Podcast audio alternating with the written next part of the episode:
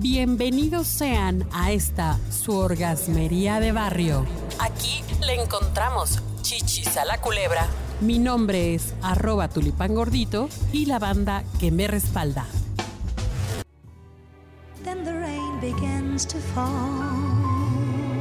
¿Cómo están queridos amigas y amigos y amigoes de la orgasmería?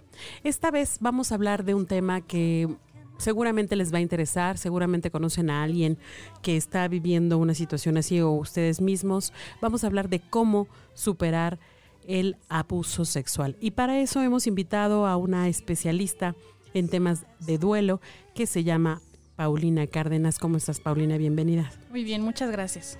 Oye, ¿por qué tenemos que hablar de elaborar un proceso de duelo cuando hemos sido abusados sexualmente o abusadas sexualmente? Lo primero que quiero compartir es qué es el duelo, que viene de la palabra dolor y de otro significado que es de la palabra combate o desafío. Entonces, cuando ocurre una pérdida, una pérdida que duele, eh, hay una lucha, una lucha interna, una lucha en donde nosotros participamos activamente. ¿Qué se pierde cuando hay un abuso sexual? Bueno, testimonios de los dolientes dicen que se pierde la identidad, la confianza, la seguridad, la salud emocional, física, espiritual también, la libertad, la libertad de elegir el momento en el que uno inicia y con quién, ¿verdad? La vida sexual. La inocencia en el caso de que ocurre con los niños. Claro. Entonces, en el momento en que hay una pérdida, inicia el proceso de duelo. Es duelo porque hay dolor y hay un combate, hay una lucha. Oye, y hay, hay como ciertas etapas, ¿no? Que se van viviendo en este proceso. Sí, hay tareas, etapas, fases o momentos. Una de las propuestas que más se trabaja es la de la doctora Elizabeth Kubler-Rose, en donde empieza, en donde después de la pérdida empieza un proceso y el primer momento es la negación. Después viene la negociación, la ira, el dolor o la tristeza, la aflicción, para, para también llegar a un momento de resolución o readaptación después del, del, del duelo, ¿no? Del momento en el que perdimos algo.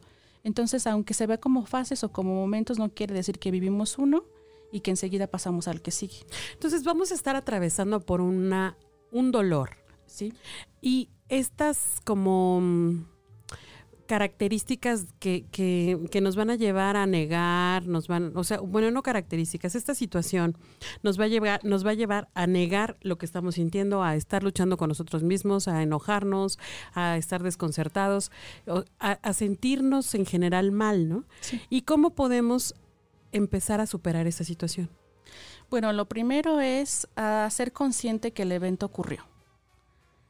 Eh, uno puede negar sus emociones, puede negar sus consecuencias, también puede eh, negar detalles, ¿no? Porque no, porque duele y duele mucho y duele tanto que evitamos hablarlo. Entonces lo primero es hacer consciente que ocurrió, que está afectando nuestra vida, que nos está lastimando profundamente, que afecta nuestra forma de ver el mundo, nuestra forma de ver nuestro futuro, de vernos a nosotros mismos.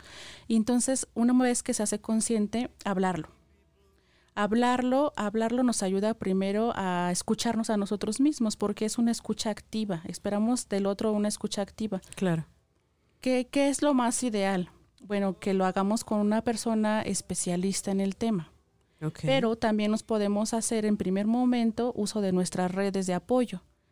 Sí, Nuestra familia, familia, amigos. claro. Sí, yo tengo alumnos que lo que inician es leyendo un libro, por literatura, leyendo un artículo, experiencias, gente que ha pasado por lo mismo y cómo ha iniciado, ¿no? Y buscar también apoyo profesional. Yo creo que eso sería básico, eso sería lo importante. Siempre además se estigma el, la psicoterapia, por ejemplo, ¿no? Dicen, ay, no, no estoy loco, pero ¿para qué nos ayuda la psicoterapia, por ejemplo? Bueno, yo, yo tengo, yo soy de la, de la idea de que no a lo que le funciona a una persona le va a funcionar a todos, ¿no? Entonces puede ser que te recomienden una psicóloga y vas y dices, no, pues la verdad yo me sentí más mal, o una terapia de grupo. Entonces, lo primero es empezar como a identificar dentro de nuestras redes de apoyo qué es lo que nos está empezando a fortalecer más, ¿no?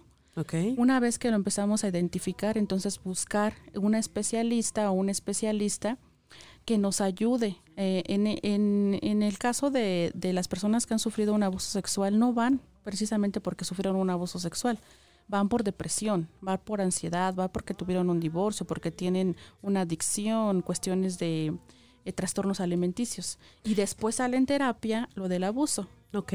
Oye, pues vamos a pedirles a todos los de la orgasmería interesados en continuar con este tema que te busquen en tu correo blancapaulina.cc arroba gmail.com.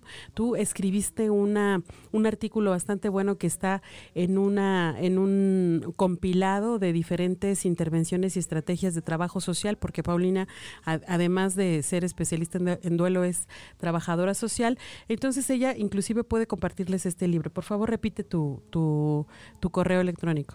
blancapaulina.wc.gmail.com Ok, seguimos.